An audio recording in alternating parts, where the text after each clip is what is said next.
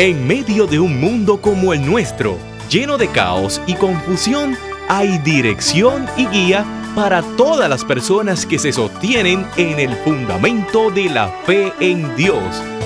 Este es el programa Fe y Crisis con el pastor René Pereira Hijo. Que el Señor bendiga a nuestros queridos radioescuchas. Bienvenidos una vez más a otra edición del programa Fe y Crisis. Pastor René Pereira Morales, aquí con ustedes. Primer programa del año 2020. Y pues comienzo el año yo con una pequeña gripe, así que me están oyendo quizás un poco afónico. Eh, pues hay mucha gente por ahí así. Yo creo que hasta nuestro director técnico Fabián Padilla está medio, ah, me dijo que está así. También mucha gente por ahí.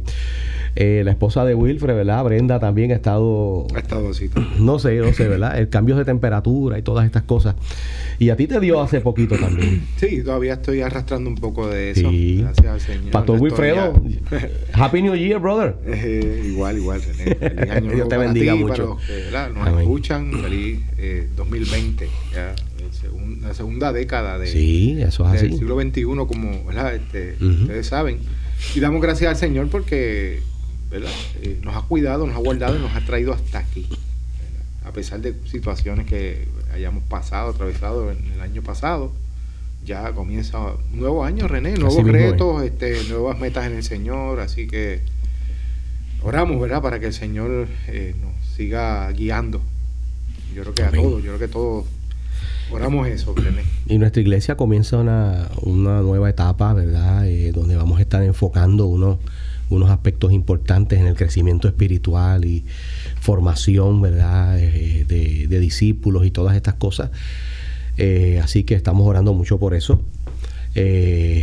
Y bueno, hay muchas razones para orar, orar por Puerto Rico, ¿verdad? Por muchas situaciones que están sucediendo y yo sé que quizás es comenzar el, programa con, con, una nota un poquito, ¿verdad? O bastante triste, lamentable, y es que comenzamos el año con una masacre en Trujillo Alto, donde, donde unos sicarios entraron a una casa de un individuo que obviamente estaba en malos pasos, ¿verdad? Eh, estaba metido en todo eso, cuestión de la droga y todo eso. No, conozco bien la información. Sí, sí, sí. No, el individuo era, este, era conocido, ¿verdad? Por, esta, por estar, ser parte de ese mundo y entra en esta casa y allí está la familia de él y hay una, unas personas que no tienen culpa a donde estamos llegando, Wilfred, eh, hace tiempo atrás, aún dentro del mundo, ese mundo este, de, maldad y de, crimen, del bajo mundo, la mafia, el narcotráfico, eh, las personas antes eh, respetaban el asunto de la familia. O sea, si iban a tumbar una persona, vamos a matar a este. Oye, pero si está, si está en un sitio con la familia, pues, pues, pues no, no, no, no, no, sabe, no. Este, vamos a esperar que esté solo o si lo mataban, lo mataban a él y no tocaban la familia. Pero ahora no es así. Ahora los sicarios estos, ¿ah? los salvajes y animales estos, que son los que son, que mayormente son este muchachitos, son los que usan para esto. Sí, son Este, que no tienen, no tienen, ¿sabes? Son, son este, asesinos en serie. Estos salvajes se meten en, un sitio y no le importa llevarse de frente a la mamá, a la tía, a los nenes. Estamos hablando de que había unos gemelitos ahí de, de, nueve, años. De nueve años.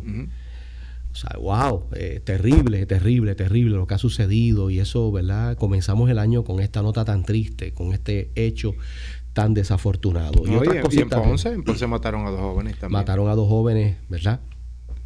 Empezamos ayer con seis asesinatos. Seis asesinatos ya estrenando el año.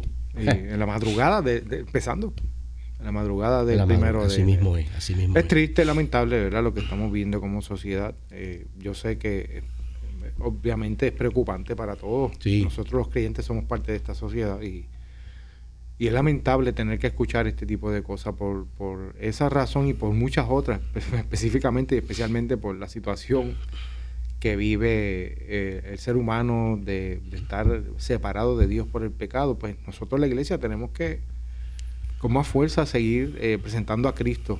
Eh, no hay, mira, usted puede buscar un, gran superintendente de la policía, usted puede tener los mejores recursos policíacos, René, pero nada de eso, nada de eso definitivamente va a cambiar eh, nuestra sociedad. Eso, ¿sabe? Eso son, eh, vamos a ponerlo así, como unas curitas que uno puede poner allí para Pero fíjate, Wilfred, yo venía escuchando, cuando venía de camino, venía escuchando a Luis Pavón Roca, que es uno de los analistas de un programa muy escuchado en la colega estación WKQ 580, ¿verdad? Creo que de un programa de análisis, este, eh, donde sale él con Carlos Díaz Olivo, pero hoy no estaba eh, Carlos Díaz Olivo, había una dama y estaban analizando la situación esta, porque todo esto está bien ligado al, narcotráfico, todos estos asesinatos están ligados, ligados a, esa, a ese trasiego ¿no? de, drogas y, y, y esto ya lo he escuchado ya tantas veces el mismo argumento. Me, me, imagino que lo que el, el argumento, sí, el argumento de que primero, primero, la guerra contra las drogas es una guerra perdida. Eso se perdió. Así que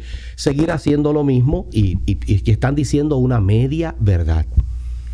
Seguir haciendo lo mismo que se ha estado haciendo, no podemos esperar resultados diferentes. Eso es cierto.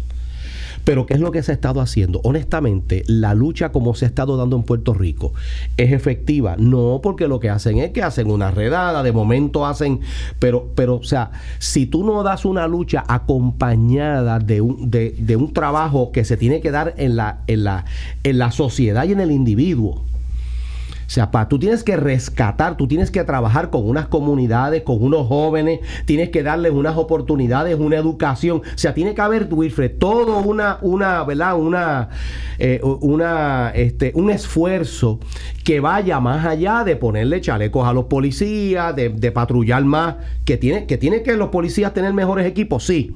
Que tiene que haber buenas patrullas, sí. Que tiene que, eh, eh, los casos tienen que, ¿verdad? Que esclarecerse, porque en Puerto Rico eso es otra cosa. El nivel de esclarecimiento de los casos es, bien bajo. Entonces, pues, pues eh, eh, impera lo que se conoce como la impunidad.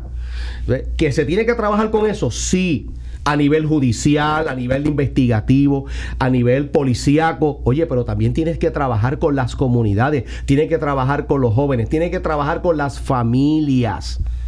Y tienes que trabajar también con la entrada de estas sustancias que están entrando como con una pluma abierta, porque la droga viene de Colombia o de Bolivia, depende de la... Eh, mira cuál es la ruta, y ya saben cuál es la ruta. La ruta es Suramérica, ¿verdad?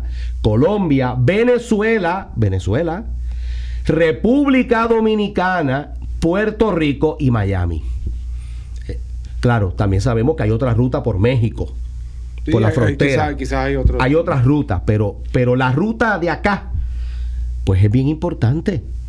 Y es una de las rutas donde más droga está entrando a Puerto Rico y obviamente al resto de lo, del territorio estadounidense. Entonces, pues, pues hay, que, hay que reforzar también esa, ese, ese otro aspecto. Pero tú escuchas esta, esta, este argumento de que esto aquí, hay, esto se va a resolver, porque viene, luego que te dice la guerra se perdió, el próximo, el próximo comentario es este. ¿Se resuelve cómo? Legalizando las drogas. Legalizamos las drogas, acabamos con las muertes, acabamos con el problema del narcotráfico. O sea, y yo, y, yo escucho esto, esta gente, que son gente que ha estudiado, son gente, ¿verdad?, que, te puede impresionar, porque son abogados, son personas. Tú dices, Dios mío, ¿en qué cabeza cabe? O sea, tú llena de droga, porque una vez tú, una vez tú lo legalices, entonces tú sabes que eso va a estar abiertamente disponible. Entonces, entonces ¿qué, ¿qué vamos a tener? Pues está bien, es posible que haya menos asesinatos violentos. Oye, pero los están matando con droga acá. Sí, sí. y muerte es muerte. Y no, y no vas a erradicar el, narcotráfico. Y tampoco vas a, er, eso es cierto, tampoco vas a erradicar el narcotráfico porque, porque tú lo legalices no significa que no van a haber luchas por controlar los mercados. Porque, ven acá, ¿por qué se Siempre va a estar en el mercado negro, eso va a estar ahí. Siempre va a estar. Pero eso es cierto. Pero además de eso, además de eso, vamos a suponer que tú legalizas la droga. O sea, ¿quién va, quién, quiénes van a seguir eh, controlando los mercados? ¿Los narcotráficos? Porque, eso, porque ellos son los que producen y la transportan. A menos que el gobierno se convierta en el principal transporte y, venta de, drogas en Puerto Rico. Que quizás es lo que pretenden algunos. Pues bueno, caramba, pero eso, eso está fuera de liga. pues para, para sacar. Pero entonces tú tienes, tú tienes, vamos a suponer que tú tienes, tú tienes a narcotraficante A y narcotraficante B. En Puerto Rico se convierte en un paraíso de la droga. ¿Por qué? Porque el gobierno dijo, vamos a legalizar esto, vamos a, ¿verdad? Ya no se va a perseguir a las personas que, etcétera, etcétera. ¿Ok? Vamos, vamos a hacer, vamos a suponer que se dé ese escenario. Que en Puerto Rico esto se acabó la guerra, no vamos a combatir más el narcotráfico, abrimos las puertas, abrimos la frontera, que yo creo que no lo puedes hacer porque la frontera la controla el gobierno federal. Y para empezar. Para empezar. O sea, Puerto Rico no tiene control de sus fronteras, ni lo que entra y lo que sale. Eso lo controla aduana. Servicio de aduana. Entonces, que- o sea, que yo tú lo ves hablando, pero, pero, pero a la hora de tú poner estas cosas en su lugar, tú te das cuenta que es lo que ha pasado con la marihuana. Todo el mundo habló, no, que si el cannabis, el cannabis, pero, pero el cannabis sigue siendo, está prohibido a nivel federal, no puedes depositar en bancos. Porque los bancos están controlados por el Federal Deposit Insurance Corporation, el FDIC, son es una agencia federal que, que para evitar lavado de dinero, pues entonces tú tienes un problema serio, ¿verdad? Que es lo que está pasando ahora con la industria, como se le llama, del cannabis. Pero, pero aparte de eso, aparte de eso, ven acá. Ahora que el cannabis, vamos a ver, vamos a coger un- una muestra. Dice que para una muestra un botón basta. Vamos a dejar un botoncito. Se ha acabado la venta de marihuana en los puntos de droga. Que yo sé. Pues claro que no. Se sigue vendiendo marihuana choreta por ahí. Yo te voy a decir algo, eso lo decía René. Viene el gobierno y dice, no, vamos a, a legalizar la droga, entonces vamos a imponerle un impuesto a estos vendedores. Por lo tanto, eh, ¿verdad? haciendo lógica acá este, de negociante, eh, al tú imponerle un impuesto, pues encareces el producto. Ellos tienen que verse obligados a hacerlo porque tienen que estar dentro de lo legal. Y entonces vienen los del mercado negro y dicen, ok, mira, allí te venden esa bolsa de marihuana en un ejemplo. Pero ¿qué pasa? Lo en que 10 pasa- pesos, pues te lo, voy a dar, te lo voy a dar en 5. Pero lo que pasa, Wilfred, Sigue siendo sales mejor comprando marihuana en el punto que comprándola en el dispensario legal. Y sigue la guerra entre ellos. Pues claro, eso es otra cosa. Eso es otra cosa. Entonces, pero no, pero no solamente eso. O sea, yo, tú tienes, ahorita estaba dando un ejemplo, narcotraficante A y narcotraficante B. Narcotraficante A te controla que la entrada, vamos a suponer, de, de- heroína. Ellos controlan la entrada de heroína a Puerto Rico. Eh, eh, Este narcotraficante tiene toda una infraestructura de distribución y de venta en Puerto Rico, ¿verdad? Porque vamos a, hay que plantear esto, esto como un negocio. Entonces viene narcotraficante B y dice, yo quiero tener ese mercado, porque ese mercado deja billones, billones de pesos al año. Por el hecho de que sea legal, ¿tú crees que no va a haber una guerra entre narcotraficante A y narcotraficante B por controlar el mercado legal de la droga? ¿O tú crees que porque la droga se haga legal en Puerto Rico los narcotraficantes van a empezar a portarse bien? O sea, por favor, no seas no sea tonto. Pero qué tontos son. Así es. Esa ¿Qué es tontos son? O es sea, el- eh, de momento decir la droga es legal en Puerto Rico, pues ahora en adelante, como ya esto es legal, nos vamos a amar mucho y vamos, mira, si hay competencia desleal entre, entre comerciantes que son legales, lo hay. pues claro, Imagínate entre. Imagínate entre esa gente. Que, que, eso, que esa es su vida, eso es lo de ellos. pues claro, o sea, que, que están, este, están pensando en pajaritos preñados. Están pensando, vamos a legalizar la droga. Y tú lo oyes hablando la misma sagan- tangana. Vamos a legalizar la droga porque acabamos con el narcotráfico. Embuste. Pero la gente, como la gente no, no, ¿verdad? Lamentablemente muchas personas no van más allá, no analizan más allá. Pues se siguen, ah, pues entonces esto se sigue repitiendo. Lo tuyo, esto se gente repitiendo por ahí. Es lamentable, pero es así. Yo sé que eh, parte, yo quizás, no sé cuál es la plataforma de, de este partido emergente también. Pues, eh, ¿Cómo es? Ciudad- Victoria Ciudadana. Victor- Victoria Ciudadana. Pero ¿qué va a ser? Pues me imagino que va a ser pero, algo pero, ¿la? pero, pero tú no has escuchado a Lugaro. Sí, yo sé. pero- Alessandra Lugaro ha Eh, dicho que lo que la- necesita Puerto Rico es más marihuana. No, yo lo escuché hace tiempo atrás, pero me- ahora que ellos tienen ese, me imagino que vienen con esa misma. Ah, Este, bueno, me imagino. Bueno, pero ¿por qué tú crees que no- y ya tú Pero sabes. ¿por qué tú crees que no quisieron hacer pruebas de dopaje a la gente que está aspirando a puestos en el partido? ¿Por qué tú crees? Sí. No- Nos comentó Fabián que, que, eh, que los narcotraficantes lo que harían es este meterse a venderlo legalmente, pero también siguen por debajo. ¿eh? Pues claro. Porque lo de ellos es el dinero. Es, es que es, ne- es dinero. Pero ven acá, ven acá, ven acá. Ahora mismo en Puerto que, que, que la gente como que yo no sé, mucha gente, porque no todos, ¿verdad? Hay gente pensante en este país, pero hay mucha gente como que, como que no analiza las cosas más allá. Ahora mismo, en Puerto Rico tú puedes hacer negocios legalmente. Digo. ¿Ok? Tienes que cumplir con unos requisitos, tienes que pagar unos arbitrios, tienes que tener unas patentes. Ok, ¿eso ha impedido que haya un fracatán de negocios ilegales a las orillas de las carreteras en Puerto Rico? Exactamente. Mira, el Manuel Torramos dice, eh, no han podido controlar la Percocet, la Xanax y otros medicamentos. que son legales. Que son legales, y es verdad, tienes razón. Pues claro. O sea, ¿tú, ¿tú crees que Puerto Rico va a tener la infraestructura y el, y el personal? ¿Tú crees que van a tener la infraestructura y el personal, Wilfred, para fiscalizar aquí el negocio? No lo han podido hacer con el dichoso cannabis, que es una sola droga. Imagínate. O sea, ya ha salido en la prensa que está por la libre un montón de cosas ahí.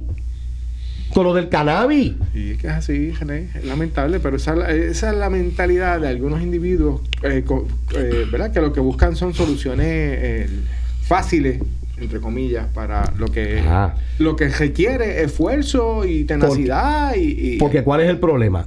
El problema es que hay demanda. Hay demanda. Y si hay demanda, pues va a haber oferta, porque esto es como todo mercado, funciona a base de la oferta y la demanda. Entonces, ¿cómo tú tienes que trabajar esto? Tienes que bajar que la demanda, que haya menos gente interesada en, interesada en recurrir al uso de la droga. Y a eso tú tienes que trabajar. O sea, ¿por qué la gente? Entonces tú tienes que preguntarte, ¿por qué nuestros jóvenes, que son, ah, porque viejos también, pero mayormente jóvenes, ¿por qué nuestros jóvenes recurren al uso de la droga? Bueno, pues hay estudios que se han hecho que te explican que hay una serie de problemas que se dan en el seno de la familia, problemas de, falta de educación, faltas de oportunidades para que ese joven se involucre en, en otras actividades que sean más sanas y más constructivas. O sea, hay una serie de cosas que tú tienes que brindarle para rescatar y hacer que en vez de ser un usuario de droga, ese chamaquito o esa chamaquita se destaque, por ejemplo, en, cosas positivas. Dale oportunidades de, porque es otra cosa. Este, tú, tú, tienes este, ahora mismo eh, eh, eh, jóvenes que no encuentran empleo que no encuentran trabajo y la droga es una manera fácil de hacerte de dinero rápido. ¿Ok? Esa es la realidad. Entonces, pues tú tienes que lidiar con ese problema y obviamente eso otro, ese otro aspecto es con el que no se quiere realmente trabajar porque ese es el trabajo de meterte en las comunidades, ese es el trabajo de trabajar, de, de ¿verdad? De, de, de, bregar con el asunto de la educación, eh, la familia, pero aquí no, tampoco, o sea, no hay recursos para eso, Wilfred. Sí, me informa. Un saludo a mi hermana que nos ve desde desde Chicago, desde Illinois. Dice que ayer allá se hizo vigente el uso y legalización de la marihuana. Desde ayer. Desde ayer empezó. En Illinois. Eso es así. Y eso, porque eso está avanzando, porque eso es una. Mire, ¿quiénes son los que están detrás de toda esta estrategia de, legalizar? De, son los progresistas que le llaman, los liberales. liberales. Esa es la mentalidad típica del liberalismo, ¿ok?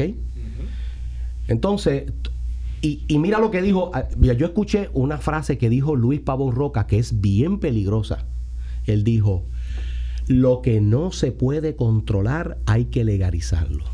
wow. Eh, dijo eso. O sea, hay que abrir a toda posibilidad. entonces vamos a legalizar la violencia contra la mujer porque no la han podido parar vamos a legalizar este, el, maltrato infantil, porque no lo han podido parar. O sea, tú, tú sabes lo que tú estás diciendo. Un disparate. Tú sabes, o sea, tú sabes lo que quiere decir eso. Lo que no se puede controlar, hay que permitirlo, hay que legalizarlo. Se parece a esa frase. ¿Qué clase de sociedad es esa? Si no puedes contra ello, únete. Pues claro. Eso, eso es lo que está diciendo. Pues claro, tú sabes cuántas cosas no se pueden detener en Puerto Rico. La prostitución no se puede detener.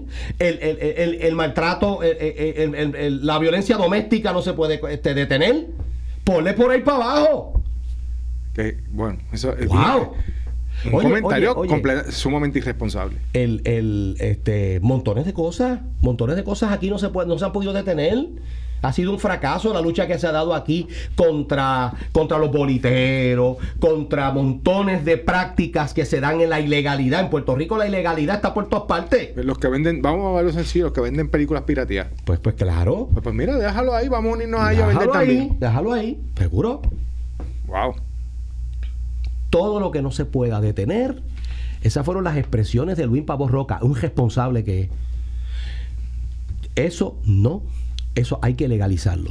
Wow, eso, eso es bien, eso es bien, bien terrible, ¿verdad? Pero eso es lo que está pasando, Wilfred. Así estamos comenzando el año. No queremos, ¿verdad? Usted dice, ah, pero vamos a ser positivos. Bueno, hay que ser realistas. Mira, nosotros tenemos que orar mucho por Puerto Rico. O sea, Puerto Rico no va por buen camino. Y no pensemos, o sea, no seamos tan ingenuos de pensar que porque el calendario cambió, de momento, bojón y cuenta nueva. O sea, hay gente que piensa que, que le dimos un restart a Puerto Rico. Tú sabes que las computadoras y los teléfonos celulares le pasan. Cuando empiezan a ponerse medios lentos, tú lo has tenido que hacer, yo he tenido que Sí. hacer con mi teléfono. Se ponen medios lentos, sluggish que le llaman, ¿verdad? Se ponen lentos, se ponen, eh, ya no, entonces tú lo que haces es que, que le das un un re- restart, ¿ok? La computadora le pasa lo mismo, tiene que darle un restart y entonces como que de momento ella se vacía de todo un montón de cosas que lo estaban haciendo lento y comienza funcionando bien. Pues la gente piensa que cuando suenan las 12 aquí, el reloj da las 12 y despedimos el año y recibimos el año con abrazos y besos y tararararara, ¿ves? todas esas cosas. Le dimos un restart al país, un reboot. En el computador se llama reboot, en buen español, rebootear. Eso lo dices tú, no has oído eso. Sí, lo he ¿Ah? escuchado. Rebooteamos al país el, el 1 el 1120 le dimos un reboot al país. Mire, no hay tal cosa como un reboot. Tenemos el mismo Puerto Rico que teníamos a las 11 y 58 y 59. El mismo Puerto Rico. Los problemas siguen ahí, las situaciones siguen ahí. Entonces son problemas que no se están trabajando. No hay recursos. No hay recursos para, para trabajar con un problema social que tenemos en Puerto Rico de un país que está en franco y, y amplio deterioro moral, social y espiritual. ¿Ok? Entonces, hay que hacer ese tipo de trabajo. Con la comunidad, con hay que, hay que ir a donde está el origen del problema. Si tú tienes una, ¿verdad? Una eh, fiebre y tienes eh, secreciones nasales, pues tú te puedes tomar cositas over the counter, pero si tú no vas al médico para que te meta un antibiótico, Te puede complicar. ¿Ok? ¿Por qué? Porque tú estás bregando con los síntomas. Tienes que ir a la raíz. Y la raíz es que en tu cuerpo entró un ente, un organismo Un patógeno. patógeno, como se llama, ¿verdad? Ya sea viral o ya sea bacteriano, que está causando todos esos efectos. Que es el cuerpo combatiendo ese, ese agente patógeno que está en tu sistema. ¿Ok? Y hay que erradicarlo. Y entonces hay que hacerte unos laboratorios, si es micoplasma, si es influenza, pues tiene que darte este, este Tamiflu, ¿verdad? Lo que sea. Y si es otra cosa, pues, te- pues, porque si, mira, si te dan antibióticos, lo tuyo es viral, no te hacen, lo que te van son una diarrea. Porque te mata la flora del cuerpo y, y, y, y- ah, te pone y te pone flojón, pero, pero la realidad es que no vas a combatir el, el- el- el- problema. Entonces, en Puerto Rico, ¿dónde está el origen del problema? ¿Sabe dónde está? En la familia. Está en la familia, en los hogares, en la comunidad. Ahí está el problema Ahí está. Hogares donde, donde, donde papá y mamá lo que tienen es una vieja muerte o se divorciaron, hijos criándose al garete por ahí, padres que no están ocupándose de la formación, esos primeros cinco años de la vida de sus hijos son esenciales, no se está trabajando eso, los muchachos criándose por ahí en ambientes que no son sanos. Así es. Wilfer, porque hay ambientes, o sea, hay nenes criándose alrededor del punto. Y ya los del punto los empiezan a disipular, son disipulados. Sí, así es. Llévate esta droga en un bultito. Todo- un nene de 7 años le metes droga en un bultito y no lo van a catear, no le van a hacer nada porque hay unas leyes que, pues, que tú no puedes tocar ese, ese menor. Y le dan cinco pesitos. Pues claro que sí, el nene dice, mira, me gané cinco pesitos y lo que hice fue que eché en el bulto esta bolsita. Así Y empiezan por ahí usándolo de mula. Entonces, si papi y mami no chequean, que era acá, deja ver ese bulto, que tú tienes ahí dentro? O sea, hay unas cosas que los padres de no, porque ellos también, además, a veces los padres mismos están metidos en eso.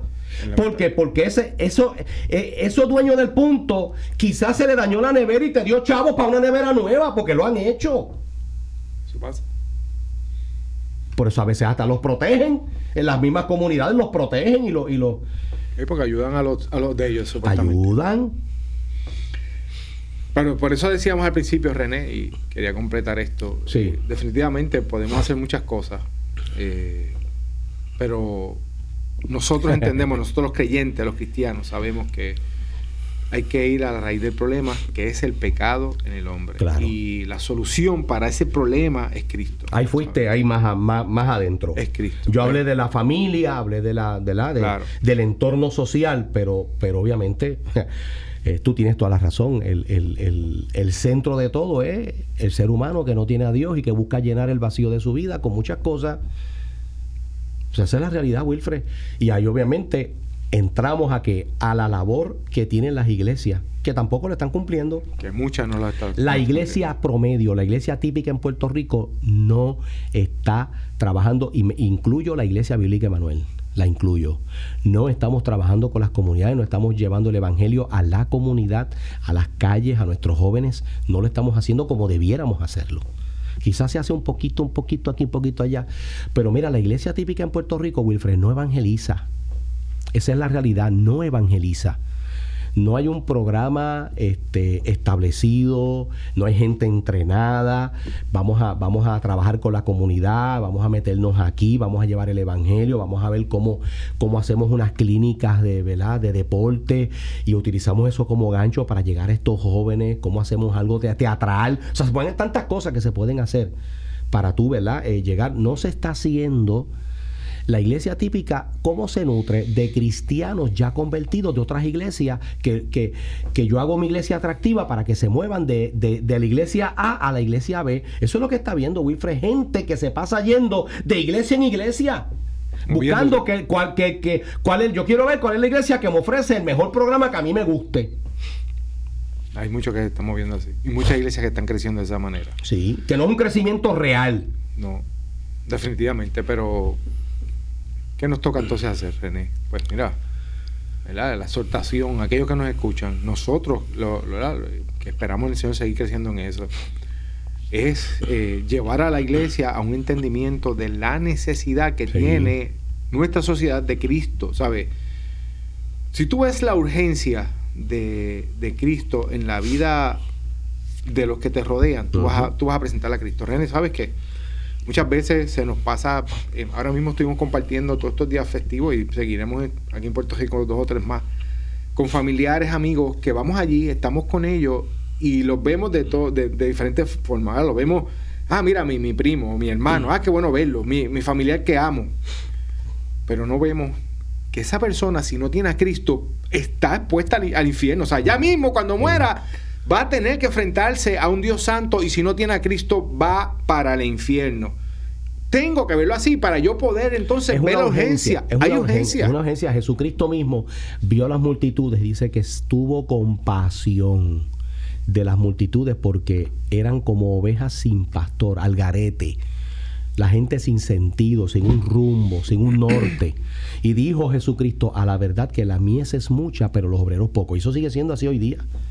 La necesidad es grande y la gente dispuesta es poquita. En nuestras iglesias, Wilfred, ¿cuál es la gente que está metiendo mano para las cosas de Dios? Una minoría. Los demás están echándose El mismo grupito siempre. El mismo grupito. Los demás están echándose fresco y a veces hasta criticando porque no dan un tajo ni en defensa propia, pero se pasan criticando lo que, a, los que hacen y meten mano. Los que quieren crecer se ven atacados por que pero que yo no hubiera hecho eso así porque no te metiste y lo hiciste. ¿Ah? ¿Por qué, no te haces disponible? Sí, porque son así. son como el pejo del hortelano. Pero, pero déjame decirte una cosa. Déjame decirte una cosa. Esto, esto es bien grave, Wilfred. Esto es bien grave. ¿Por qué? Porque lamentablemente, además de eso, yo estoy viendo otra cosa. Con esto que está ocurriendo, de los temblorcitos esto que ha habido. Ah, sí. Eso, eso no lo hemos comentado. Eso. Que muchos cristianos hayan bajado por ahí. paniqueado. Digo, perdone, yo estoy, hoy, hoy, me fui, hoy me voy pueblerino, que hay muchos cristianos embarrados ahí por ahí. Y tú dices, pero ven acá. ¿Cuál es el, o sea, ¿qué, es lo que pasa? Ah, porque a un temblor. Pues y te vas con Cristo y estás feliz con Cristo para siempre. ¿Cuál es el problema? Que me ría, pero... pero... ¿cuál es el problema? ¿Por qué tanta cuestión? Si incluso la Biblia dice que estas cosas pueden pasar. Una de las señales de la medida. En otras palabras, eh, mira, este Jesucristo dijo: cuando estas cosas empiecen a suceder, el guío y levantar vuestras cabezas porque vuestra redención está cerca.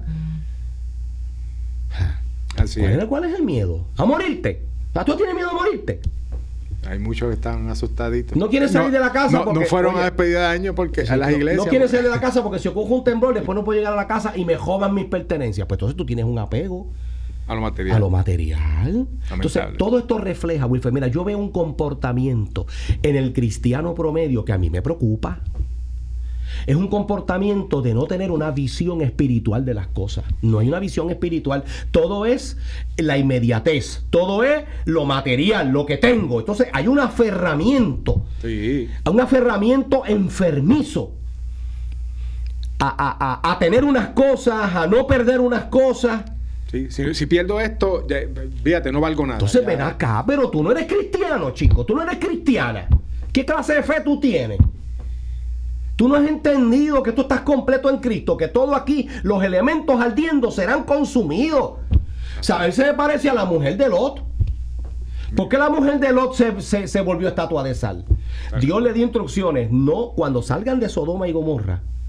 Miren, no miren para allá. hacia atrás. No tienen nada que buscar allá. Pero ella que, ella miró para atrás. ¿Sabe por qué? Seguramente miró su casa lo que quedaba atrás. Toda una vida. deja ver eh, eh, la vida mía que, se queda allá. Sí, porque tú te das cuenta, fíjate, es interesante la historia de Lot. Y no tenía planificado hablar de Lot aquí, pero vamos a utilizar ese ejemplo. Lot era un hombre de Dios, no era un impío, era sobrino de Abraham, era un hombre que se había criado con el padre de la fe de la nación hebrea. Sí, un hombre de Dios. Un hombre de Dios que tenía temor de Dios porque la Biblia dice que él afligía su alma cada día viendo la conducta de aquellos hombres perversos. Pero seguía allí. Claro. Entonces, él, cuando, cuando hubo un altercado entre los pastores que él tenía de, su, de sus ganados con los pastores de Abraham, pues Abraham lo llamó y dijo, mira, ya ha crecido tanto nuestros ganados que no podemos seguir juntos. Tú tienes que hacer, tienes que tener lo tuyo aparte, que es normal. Sí. Llega un momento en la vida. Nada malo. Claro, llega un momento en la vida que, que, que, que, nuestros hijos, por ejemplo, quieren tener su hogar y su familia. Tranquilo, echa para adelante. Y te quiero mucho y te amo, pero yo quiero tener lo mío. O sea, eso es, eso es la ley de la vida. Entonces le dijo, mira, decide tú dónde tú quieras ir. Yo voy a ir a lo contrario. Abraham le dijo eso. Y tú te das cuenta que Abraham, que era el patriarca, tenía derecho a decir, sabes que yo soy el patriarca, yo soy aquí, esto es mío. Así que arranca. No, no, no, no, no. Le dijo, escoge tú y yo voy al lado contrario. Y dice que alzó sus ojos Lot. Eso está en Génesis. Ahora mismo no me acuerdo el, versículo, ¿verdad? Alzando sus ojos. ¿Por qué Lot miro? Dijo, espérate, me está dando a escoger. Déjame escoger qué lo mejor, lo que me traiga más negocio, que yo pueda vender. O sea, él pensó en términos, ya tú te das cuenta que aunque Lot era un hombre de Dios, él tenía una, como una astucia en su, en su mente Sí, una, una, mente carnal ahí. Sí, entonces él vio la llanura del Sinar que era fértil, donde él podía tener los ganados, pero no solamente la llanura del Sinar era fértil, sino que cerquita estaba la ciudad de Sodoma y la ciudad de Gomorra. No podía comercializar. Ah, pues claro, no tengo que ir lejos porque tengo los ganados en, esta, en estos pastos. Que están bien cuidaditos allí. Están ahí y voy y cuando vaya a vender la, mi, mis ovejas y la carne y la lana. No me mato mucho. No me mato mucho porque lo que lo monto encima de, de, de, de, un, de un carruaje y lo llevo allá al ladito a Sodoma y allí lo vendo en, la plaza del mercado de Sodoma. Facilito. Pero, dice que según fue pasando el tiempo, dice la Biblia, fue poniendo, oye, yo, yo, yo hice la pausa. No. No, pero vamos a hacer ya mismo. fue poniendo sus tiendas cada vez más cerca de Sodoma. Y eso te dice a ti que sabiendo Lot que Sodoma era una ciudad tan perversa, donde había tanta depravación y degeneración, él no le importó exponer a su familia a ese ambiente nocivo. Él pensó en, en, dólares y centavos. Claro, no habían dólares y centavos, ¿verdad? Pensó en, en su beneficio económico. ¿Qué es lo que le está pasando a muchas familias cristianas en Puerto Rico? Lo económico es lo que está sentando la pauta de qué es lo mejor para ellos, no cuál es la voluntad de Dios. Y lo material. Es lo material. Lo material es lo que está haciendo Wilfred. me, muevo, no porque Dios me mueve. No. me voy para Estados Unidos, no porque Dios me dijo que me fuera para Estados no, Unidos. No, no, no, porque, porque allá, pues, pues aquí gano tanto, allá gano, hago, hago sumo, resto, multiplico y divido, hago cálculo. Espérate, pues me conviene, arranco para allá y no me encomiendo ni, ni, ni, a, ni, a Madre Teresa de Calcuta. Allá voy a tener. El asunto es, el asunto es que viene y se y termina viviendo dentro de Sodoma. Ahí es cuando Dios decide destruir esa ciudad. Y ahí es cuando Abraham, que sabía que su sobrino vivía ahí, hace una intercesión. Señor, si hubiera, si, si hubiera 100 justos, ¿no lo destruiría? No, no lo haría por, por amor a eso. Y fue por ahí, por ahí, por ahí. Entonces, si hubiera uno. Y ahí Dios, ahí Dios. Entonces Dios envía unos ángeles a la casa de él. Y ahí tú ves gracia, fíjate ya. Sí, la gracia de Dios. Porque ya, porque lo, te había dejado ya. Dios pudo haber dicho, nadie te mandó a meterte ahí. Te manda fuego contigo. ¿Entiendes? La cuestión es que, la cuestión, la cuestión es que mandó los ángeles a sacarlo. Los ángeles estuvieron eh, eh, argumentando y tratando de convencerlo por horas hasta el amanecer y ellos no querían salir de la dichosa ciudad esa. No querían dejar la casa que tenían, no querían dejar el negocio que tenían ¿Tú te das cuenta, Wilfred? Entonces, ahí es que ocurre la situación que los ángeles entonces a la fuerza lo agajan por el brazo. que salga, tú no entiendes. Y lo, ¿Cuántas, veces, ¿Cuántas, veces, Dios tiene que hacer eso con nosotros? Literalmente lo sacan a la fuerza. Y ahí es cuando la mujer mira hacia atrás y se vuelve una estatua de sal. Mirando lo que se quedaba allá. Mirando lo que se quedaba. Lo que perdía en el mundo, mira. ¿Cuántos están así, Wilfred? ¿Cuántos cristianos están ahora mismo como la mujer de los? Vamos a la pausa. 837-1060. No se vaya, rezamos en breve. ¿Estás buscando un lugar donde te sientas amado, aceptado y en familia? ¿Estás interesado en crecer espiritualmente y recibir formación bíblica sólida? La Iglesia Bíblica Emanuel es la congregación que tú necesitas. Nuestra familia quiere ser tu familia. Ven y visítanos. Estamos en la comunidad de Playita Cortada, en la carretera número uno, junto a la escuela intermedia. Nos reunimos todos los domingos a las 10 de la mañana y los miércoles a las 7 y 30 de la noche. Nuestro teléfono 787-845-7375 y 787-553-9707. Y recuerda, Dios tiene un plan maravilloso para tu vida. Regresamos aquí a el programa Fake Crisis. Wilfred, qué buena estuvo la despedida de año allá, ¿verdad? Eh, Tremendo, nos gozamos. La gozamos, fue un buen grupo de hermanos, a pesar de que algunos no pudieron llegar, pero sí llegaron, incluso visitas, vinieron varias visitas allí. De verdad que pasamos un tiempo maravilloso, ¿no? Eh, el, hermano Marcos, ministro del Señor, ¿verdad? Este, dice que, yo voy a leer por aquí el comentario que él escribe, dice que para evangelizar eh, al perdido tenemos que evangelizar a la iglesia primero. Yo sé lo que él quiere decir. Nuestras iglesias están llenas de gente que no conocen a Dios. Lo que pasa es que yo soy de los que pienso que tú puedes caminar y mascar chicle al mismo tiempo.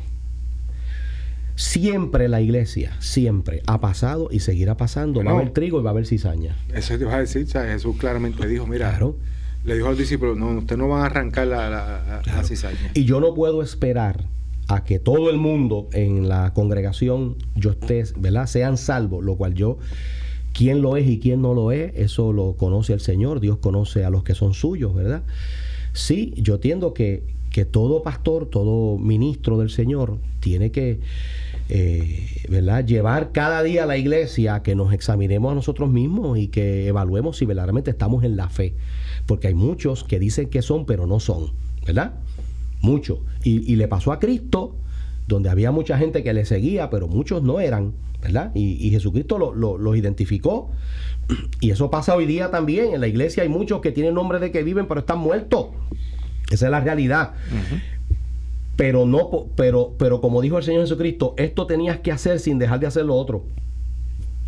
O sea, quiere decir que hay que hay que hay que seguir predicando la palabra de nuestros púlpitos y confrontando a la gente que está sentada ahí en la iglesia con el evangelio y con lo que verdaderamente es ser un cristiano y a la misma vez a la misma vez hay que salir a llevar la palabra. Porque es que no podemos, o sea, no podemos, eh, eh, esto no puede ser fase 1, fase 2. No, no, no, no, no, no. No, no, no, no, no. Esto tiene que ser a la misma vez. Sí, porque, ¿sabes por qué? Porque el que es impío sentado en la iglesia está igual que el que es impío sin estar sentado en la iglesia. Así o sea, están en lo mismo, son impíos los dos. Tenemos impíos sentados en la iglesia y tenemos impíos que están sentados en el banco de la plaza. ¿Cuál es la diferencia? Bueno, donde están sentados, pero espiritualmente es lo mismo. Así que la tarea evangelizadora tiene que llevarse a cabo en la iglesia y tiene que llevarse a cabo fuera de la iglesia. A la misma vez, mientras haces una cosa, haces la otra. ¿Ok? Y, eso es importante. Tiene que ser así, tiene que ser así. Este, y, y Jesucristo, y Jesucristo lo dijo claramente. O sea, la gran comisión no es después que ustedes hayan discipulado y después que todos los que están con ustedes sean verdaderos cristianos, entonces vayan y prediquen el evangelio a toda criatura. No, no, no, es una urgencia, hay que hacerlo desde ahora. Hay que predicar el evangelio desde ahora a toda criatura. Y eso no solamente lo hace la iglesia como organización, como organización eclesiástica, cada cristiano, escúcheme bien, cada creyente, cada hermano, cada hermana, tiene que ser un, portador de las buenas nuevas de salvación con los que te rodean. Así es. Claro, entendemos lo que dice el hermano Marcos. Eh, seguimos, y, como bien tú dices, seguimos eh, predicando el consejo completo de Dios en nuestras iglesias, pero hay que salir a evangelizar. Claro. Hay que salir a evangelizar. Claro que sí. No podemos, no podemos dejar de hacerlo. Damos gloria a Dios por aquellos hermanos que han entendido, porque mire, eh, evangelismo no es un método, ¿verdad? Yo quiero enfatizar eso. Evangelismo no, no, es coger un tratadito y entregárselo a alguien. Evangelismo es tú, eh, ¿verdad? Utilizando las oportunidades que Dios te da durante, durante tu vida, tu, tu diario vivir, este, tú presentar las buenas nuevas de salvación que hay en Cristo Jesús. Eso es evangelismo, ¿sabes? ni aún tú dar tu testimonio es evangelizar. O sea, el testimonio puede ser una gran herramienta a la hora de evangelizar. Y lo es. Eso es así, ¿sabes? Yo utilizo mi testimonio para, para que otros este, se interesen y vean lo que Dios hace en la vida del ser Pablo humano. Lo usó, Pablo lo usó cuando estaba preso. Claro. Su testimonio. Pero el evangelismo, lo, lo central del evangelismo es tú decirle a la persona su condición espiritual y qué necesita para ser salvo. ¿Sabes? ¿Qué es Cristo? ¿Sabes? Hay que llegar a ese punto, ¿sabes? Tú no puedes dejarlo en lo que Dios hizo en tu vida nada más. O sea, tienes que ir más allá. Claro. Y, y eso lo hacemos en la medida que, conocemos el Evangelio. Si tú no conoces el Evangelio, eso es. Eso y ahí entra lo que dice el hermano Marcos. Tú tienes que, que, capacitar. La iglesia tiene un rol importante de equipar a los santos para que, para que conozcan ese Evangelio y para que lo puedan compartir efectivamente con las personas con las cuales ellos se relacionan y se rodean día a día. Y eso es importante. Lamentablemente la iglesia típica no hace eso. En Puerto Rico el cristiano típico no sabe cómo compartir su fe. ¿Cómo es que supuestamente se evangeliza por ahí hoy día? Te reparte un tratado. Mire, el tratado no es malo. Porque el tratado, si está bien hecho y es un tratado bien fundado en el mensaje bíblico cristocéntrico. ¿Usted lo utiliza? Usted lo puede utilizar. Pero, hay, hay, tú no has visto, hay unos cubos y todo que vienen. los cubitos. que, que, si tú lo sabes utilizar también son herramientas. Son herramientas, son herramientas, son herramientas. Pero, pero, pero nada sustituye el tú abrir tu boca y contar. O sea, eso fue lo que hizo la samaritana. La samaritana no se disipuló. Cristo no, no, no, no. Ella, ella, ella fue y le habló a, a, a, sus compatriotas de Samaria de que había un hombre que ella había conocido que le había revelado todo lo que había en su corazón que posiblemente él era el Cristo. Y la gente fue a escuchar y, dijeron, ya no creemos solamente por tu palabra, creemos porque, porque Jesucristo empezó a hacer milagros y, empezó a predicarle a esa gente. Pero ella, ella fue la primera evangelista en Samaria, antes que llegara Felipe, tiempo después. Claro. Entonces, lo que, lo que es importante entender aquí, ¿verdad? Es que yo tengo que compartir un evangelio. Eh, cuando, cuando hablamos de evangelizar, ¿de qué estamos hablando? Estamos hablando de que usted comparta con las personas el mensaje de la, de la cruz, de la redención. El mensaje de la redención. Eso es lo que eso es lo que se supone. No es que usted hable de lo chula que es su iglesia, de lo bueno, buena gente que es el pastor, de lo bien que se pasa allí. de lo bien, de lo chévere que usted se siente, ¿verdad? Mira, y a veces Dios hasta ha usado eso para que una persona que está bajo poder, mira, tú ah, pues sabes que yo, yo, quiero, sabes, yo quisiera ir a tu iglesia, pues vente. Y a veces entonces la persona va por, porque tiene unos problemas y se sentó allí. Y si es una iglesia, ¿verdad? Este, bíblica, una iglesia buena, el, el, el, pastor, el pastor, ¿verdad? Dios lo usa y predica un mensaje donde esa persona entonces recibe el Evangelio y cree en el Señor. El Espíritu Santo tocó su corazón, porque ninguno puede llamar a Jesús Señor si no es por el Espíritu Santo, y eso lo tenemos claro. Pero lo efectivo, lo mejor es que usted comparta a usted las buenas nuevas de salvación. Así es. Y para eso hay que conocer al Dios de esa salvación primeramente y, conocer el mensaje que Él claramente ha presentado en su palabra. Si no lo conocemos. Exactamente. Todo cristiano, mire, es, que esto no es ninguna ciencia, todo cristiano debe tener la capacidad de compartir de manera sencilla en qué consiste el Evangelio de Cristo, porque eso, eso, lo que va a salvar a la gente es eso. Así es. No es la iglesia suya. o sea, es, es el, Pablo decía, no me avergüenzo del Evangelio porque es poder de Dios para salvación a todo aquel que cree. Al judío primeramente y también al griego. Así comienza Romanos capítulo 1 porque no me avergüenzo del Evangelio. O sea, los primeros, los primeros versículos, me refiero del primer capítulo, porque es poder de Dios. Entonces, usted tiene que como cristiano poder explicar de manera sencilla, tampoco que usted se aprenda 700 textos bíblicos, ni no, no, no, no, no, no, de manera sencilla, en qué consiste ese Evangelio. ¿eh? A, eh, eh, hablar de varias, usted tiene que hablar de varias cosas. Primeramente, primeramente, de la realidad de que todos somos pecadores.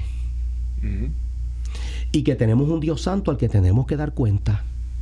Y que ninguno de nosotros tiene los méritos y los requisitos para poder cumplir con lo que exige el estándar de ese Dios santo. Así es. Y que por causa de eso todos estamos separados de Dios. Entonces, luego usted tiene que explicar que Dios entonces en su amor y misericordia envió a su Hijo Jesucristo a morir en la cruz por nuestros pecados. ¿eh? Y que toda persona que recibe a Cristo es el único camino, la verdad y la vida. Toda persona que recibe a Cristo como su Señor y su Salvador, todos sus pecados son perdonados. Y, y, Jesucristo lo presenta justo delante de Dios. Y que esto no es por obra, que nadie por las obras se puede salvar sino que esto es por la fe en un solo mediador que es Jesucristo. Amén. Así. Y que cuando usted hace eso de corazón, tiene vida eterna. Usted tiene vida eterna. y no vendrá más a condenación, pues ha pasado de muerte a vida. Eso es el Evangelio. Así. Eso es el Evangelio. Claro, usted puede hablar de 20 cosas más, pero, pero eso es lo esencial. Exactamente. ¿Eh? Es, lo, que necesita el hombre. Porque Wilfred, mucha gente no está siendo confrontada, en, ¿verdad? Cuando, cuando la gente comparte la fe, no está siendo confrontada con su realidad espiritual. Mucha gente no entiende que están en un serio peligro espiritual, eterno, con consecuencias eternas. Eso es lo que decía ahorita. Hay urgencia de, de, Cristo en la vida de los que no tienen a Jesús, de los que están este, caminando sin, sin el Señor. Porque si mueren, si hoy mueren, saben que, van para, el castigo eterno. Que usted va a presentar ese evangelio y va a haber gente que no le va a hacer caso, se le va a girar en la cara, le va a decir cuatro cosas. Pues claro, pues ¿cuál es la diferencia? Que le va a decir ridículo, pues. pues, pues, pues Ignorante también te van a decir. Poco, poco le van a hacer a los apóstoles por hablar de eso públicamente, los apóstoles. Los azotaron en muchos sitios eso te puede costar la vida. Aquí en Puerto Rico, lo más que te pueden hacer es te giran en la cara, que te digan, ay, a otro, a, otro pejo con, con, ese hueso. ese hueso A otro pejo con ese hueso. ¡Ah! ¿Entiendes? Pues, pues está bien. Tú ya tú hiciste, o sea, no te avergüences de eso. Claro. Porque tú te avergüences de que haya gente que no quiera saber del Cristo que, que, tú amas. Pero si es que a Cristo lo escupieron. A Cristo lo escupieron. A Cristo lo, lo humillaron. Y a todos los apóstoles. Los apóstoles. Pues, pues, ¿cuál es el problema? Ya tú sabes lo que sufrieron. Digo, a menos que tú seas de eso, que, que, que tú entiendas que lo tuyo es ir a la iglesia los domingos y que ya con eso ya tú cumpliste, tú estás bien con Dios, porque como yo voy a la iglesia los domingos, no, pues eso no es así. Wow, pues si esa es la forma pues, de pensar. Tú no has entendido el cristianismo, no has entendido que todos tenemos una labor que realizar y que el Señor nos va a pedir cuentas por eso. Así es. Yo escuchaba a un predicador este día, me puse a escuchar así una predica de él. ¿Te acuerdas de eh, David Wilkerson? David Wilkerson, sí. Murió, ¿verdad? Sí, él fue el que evangelizó a, Nicky, Cruz. Nicky Cruz, sí. Y, que era misionero en, en, en, los barrios esos allá en, Nueva York, era que estaba en Nueva York, sitio bien. En los sitios calientes se metía ese hombre. Pues este, lo escuchaba y, y, él me llamó la atención que él decía que, hay métodos de, presentar a, Jesús que son, ¿verdad? Que Dios los usa, son efectivos, pero que eso no es la esencia. La esencia es tú tener una relación con Dios. Para entonces tú hablar de un Cristo vivo. Exacto. Porque es que, ¿de qué, tú sabes, de qué, de qué te sirve tú tener mucho conocimiento y, pues presentar algo que es conocimiento? Pues, Simple conocimiento. Y ahí entramos en lo, en lo que, mira, hay razones por las cuales mucha gente en nuestras iglesias no evangelizan. No comparten su fe con su familia, con sus amistades, con sus compañeros de trabajo, de estudio. Razones. Una, porque no conocen a Dios realmente. No les importa. Porque si el Espíritu Santo está morando en tu vida, tú tienes que sentir en tu corazón, porque solo produce el Espíritu Santo, una necesidad y una urgencia de que esa vida con la cual estoy compartiendo está perdida. Mira, si tu papá, tu mamá, tu hermano, tu pues primo no conoce a Cristo, mira, en cualquier momento puede morir. Claro, claro. Y claro, uno tiene que entender lo siguiente también, que eso nosotros lo enseñamos claramente. También. ¿Sabe? Una obra del Dios ha querido que los que la gente venga utilizando un medio de gracia que es la predicación del Evangelio, pero el que convierte las almas es el Espíritu Santo. Nosotros llegamos hasta la presentación del Evangelio. Hay un llamamiento interno que solamente puede hacer el Espíritu Santo en el interior de una persona, pero eso no exime de que el otro llamamiento externo es un mandato de Dios. Hay que hacerlo. Y Dios nos los exige. O sea, no es opcional. Es una orden directa de Dios. Predica el Evangelio a toda criatura quién es escogido y quién no, quién se va a saber y quién no, eso a ti no te importa. Aquel viejo himno que decía, sembraré la simiente preciosa, dejaré el resultado al Señor. ¿Eh? Y es así. O sea, tenemos que entender eso. ¿Por qué hay personas que no, que tampoco comparten el Evangelio? por ignorancia, no, no tienen las herramientas, no se les ha enseñado, no se les ha dicho de qué manera lo pueden hacer. Y eso es una labor importante de la iglesia, capacitar y prepararlo para eso. Tercero, timidez que si me van a rechazar, miedo, miedo o temor, timidez, que si se van a burlar, que si después este, me busco problemas, que me van a decir cuatro cosas. Pablo, decía que miráramos a Cristo y, viéramos ejemplo en Él. que no miró el, oprobio, sino el gozo que tendría más adelante. Entonces nosotros tenemos que mirar que ahora quizás pasamos por unas situaciones que, que nos señalen, que se burlen de nosotros, que nos critiquen que nos rechacen, porque hay, hay pues hasta, familiares a veces, bueno, mira, este, no, quiero, no, quiero, saber de ti, ¿verdad? Porque tú estás hecho un religioso. ¿Quién fue una persona tú, que tú conoces fue o algo que, que la persona le empezó a arrancar las páginas de la Biblia? No, yo, yo, yo una vez evangelizando a un grupo de jóvenes, me pasó hace, hace años. Pues fuiste tú, ¿verdad? Sí, este, un joven empezó a arrancar, este, romperme el tratado en la, en la cara y, y, empezó a comérselo. ¿Se lo comió él? Sí. Ok. A tragárselo como quien dice, a mí no me importa lo que está. Pero está bien porque se estaba, estaba tragando la palabra. No, pues. yo le evangelicé. Lo tomó literal. Honestamente. Come, come de esta admito que me, a mí, a mí, te dio coraje. Me dio coraje. Porque me faltó respeto, ¿verdad? Yo estoy hablándole con. Y, y, yo, pero yo dije, no te, no te preocupes, que algún día tendrás que darle cuenta a Dios y, te acordarás de este día. Yo le dije, molesto estaba, lo admito, pero pues, eso pasa. Pues, ¿qué uno puede hacer? Puede, puede pasar, pero eso no, eso no es. A mí, a mí nunca me ha pasado una experiencia como esa. A mí me pasó. Pero hay gente que la ha pasado, gente que se burla, gente. Sí, o sea, esa experiencia no. A mí me han pasado que me han tirado la puerta en la cara, que se me han reído, que me han dicho fanático, que a mí no me importa.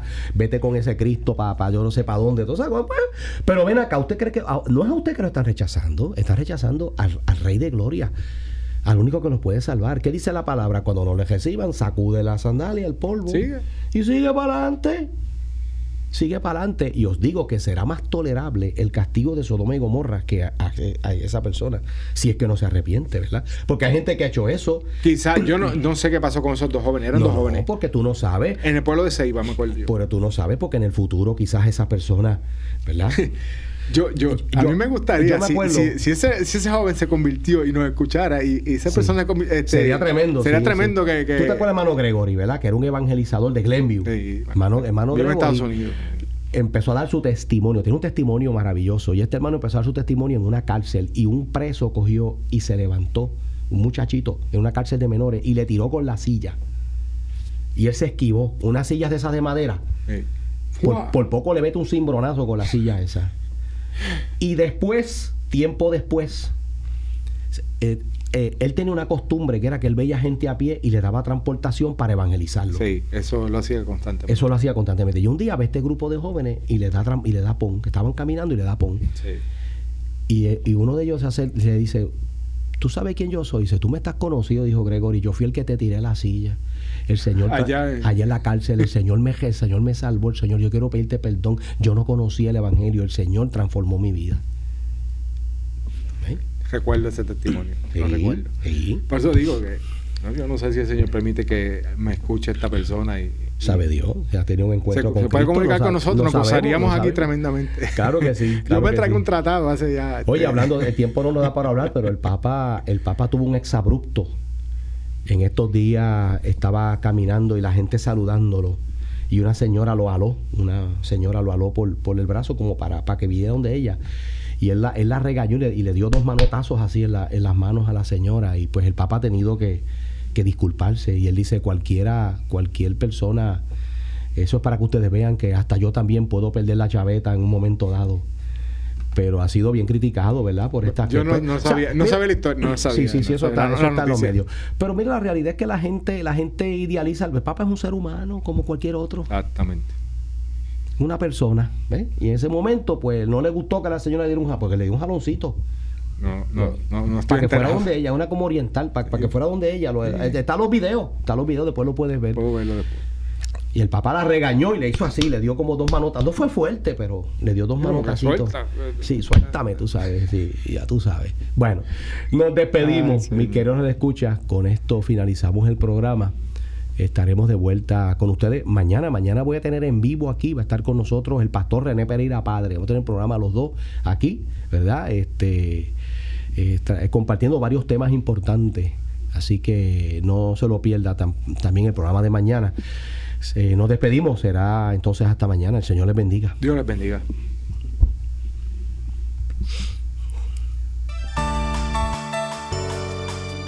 Escucha el programa Fe y Crisis de 10 a 11 de la mañana por WCGB.